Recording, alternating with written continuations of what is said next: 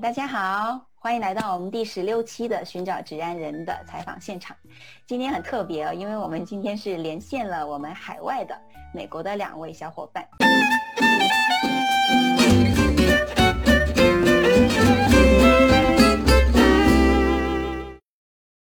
寻找职安人的项目，更多的还是在聊职场的一些东西哈。嗯，然后你们俩其实做着很不一样的工作，虽然都在美国，而且都在其实都在加州，都在湾区，嗯，但是 JY 的话其实是在一家呃非常大的硅谷的科技公司里面，那呃浩成的话是在一家基金会里面，同时也在兼着做国内的一个创始人，一个环保公司的创始人，嗯嗯，你们能不能分别想一下，就是在你们现在美国的这份工作中有什么特别享受的部分？觉得我一直的轨迹还是比较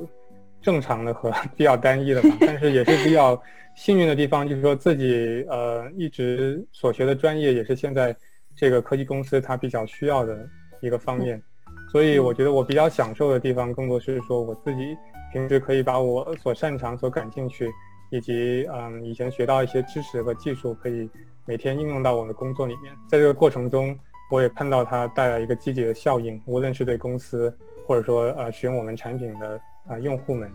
啊，然后这个更多是这个啊技术层面的吧。那非技术层面呢，我觉得就是说，啊，公司也是一个比较好的平台，啊，就像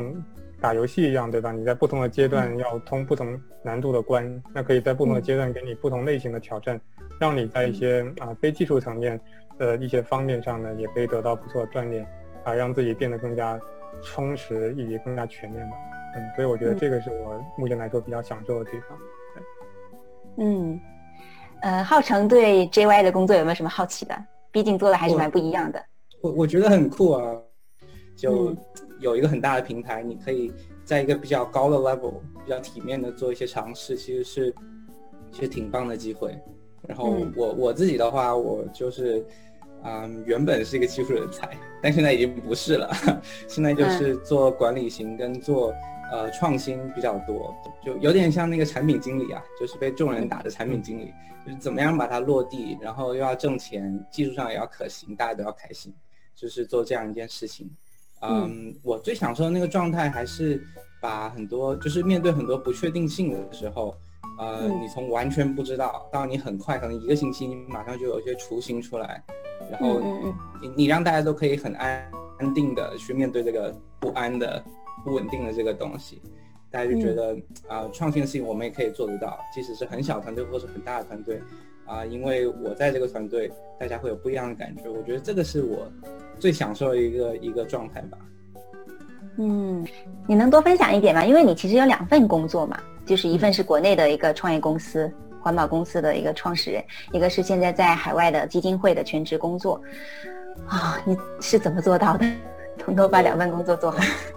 你如果问的是精力上怎么分配的话，我觉得就无尽的自我剥削嘛，然后太累了就给自己一点奖励，开心一下，就反正就这样。然后呃，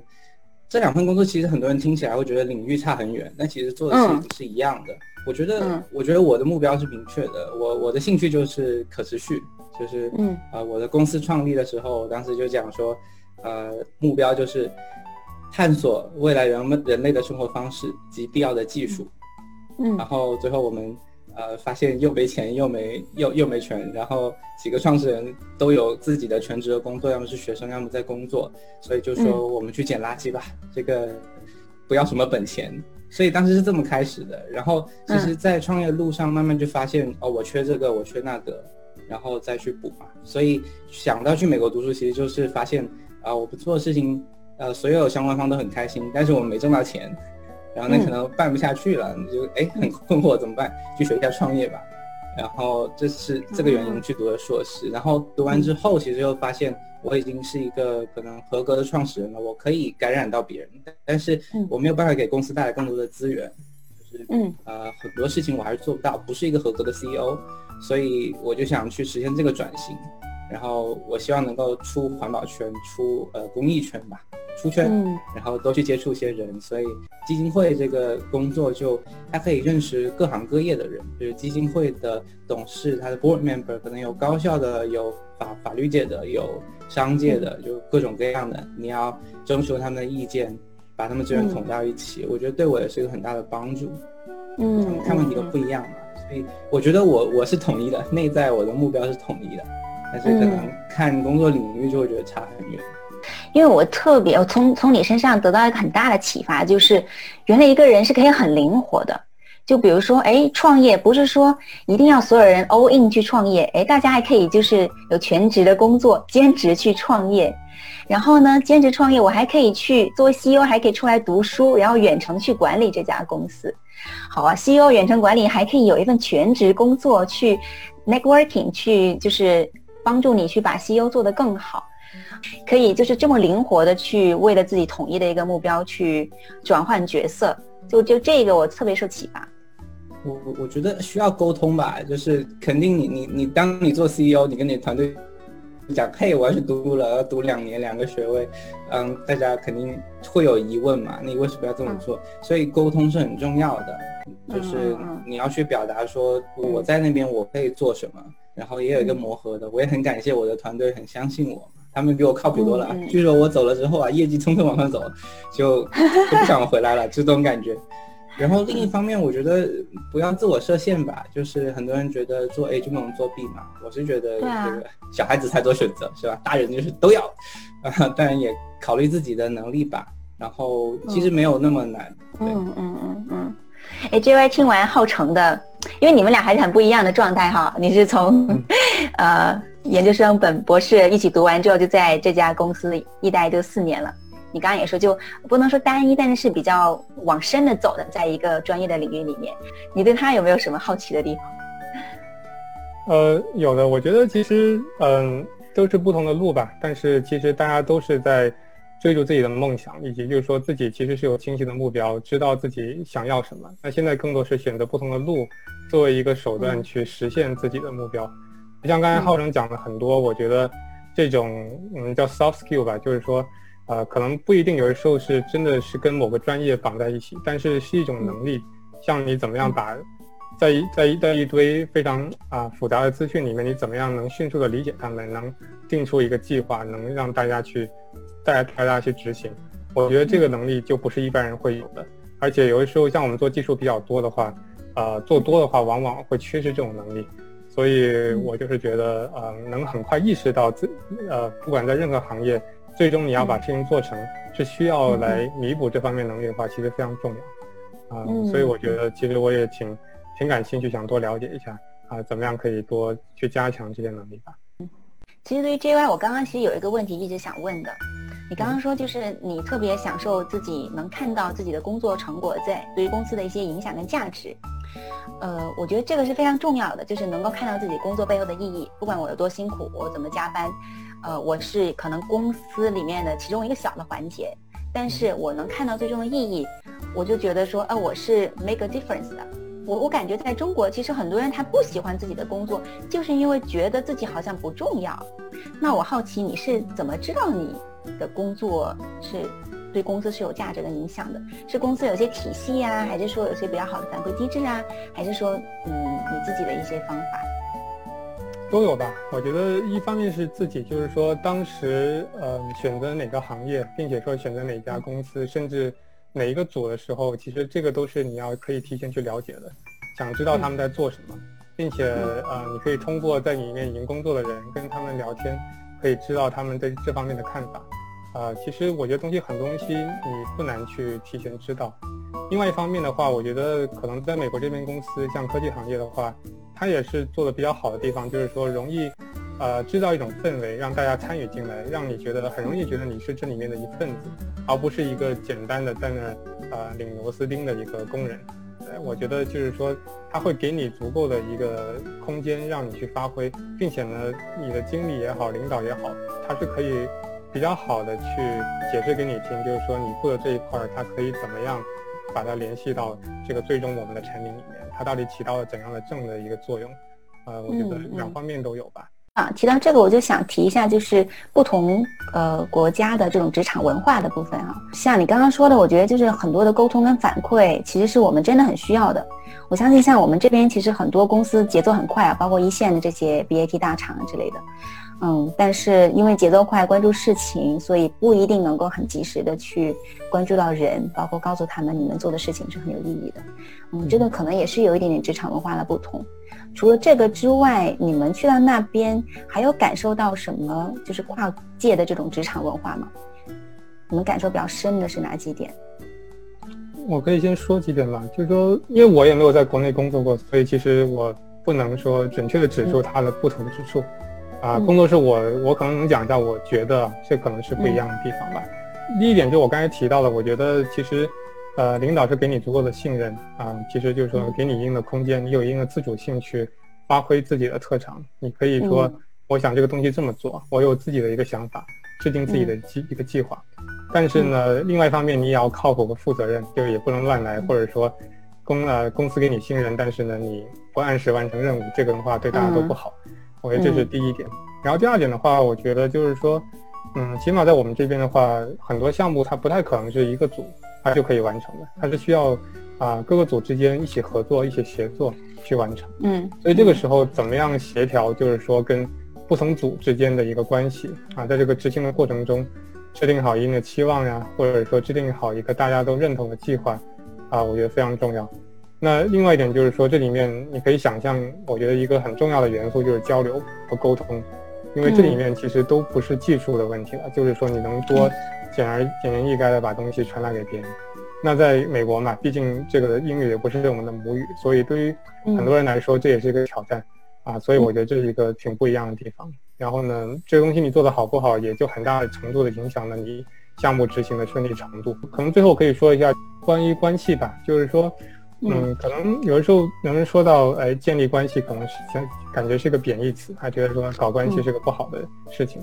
其实我觉得在美国的话，就是说这个 networking 这个概念其实非常啊会被强调，而且是一个褒义词，意思是说，我觉得每个人可以利用自己的资源，比较积极主动的去认识人，或者说跟你啊你比较欣赏人或者比较有化学反应的人搞好一个关系。啊，其实这个都是可以光明正大的，没有必要藏着掖着。然后呢，嗯嗯，这个时候的好处是因为你可以相互学习，并且可以让对方更了解你。那在日后，其实很多时候难免会有什么机会，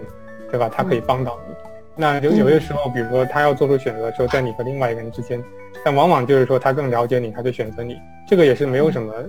不能说的事情，因为你换位思考的话，他你可能也会做同样的事情，同样的抉择。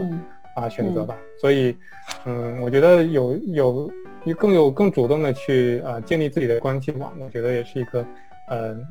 蛮蛮重要的事情。然后，而且在美国来说，我觉得职场大家关系相处起来更直接一些，不需要太含蓄和委婉。嗯，有合理的要求可以说。嗯，如果总是大家，因为我觉得我们会稍微啊含蓄一点，有的时候会说，哎，这样说是不太好。但其实往往这样子的话，你会比较吃亏，就错失了很多东西。其实我觉得可能。在美国这边不是特别的介意这件事情，我说的更多也是科技公司吧，可能不一定每个行业都一样。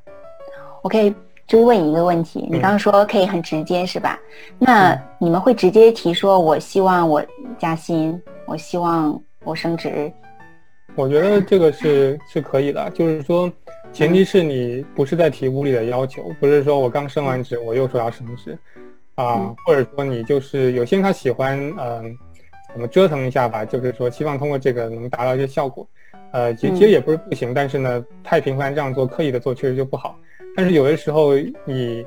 很多时候其实你觉得啊，你做的足够多了，然后呢，这个时候你其实可以把要求提出来。那因为你不提的话，你的经理他管很多人，他可能不会有那么多时间想到你的这个情况，他不会主动的去帮你提出这样的申请。如果你不提的话，可能时间就一次一点一点一点一滴的过去了。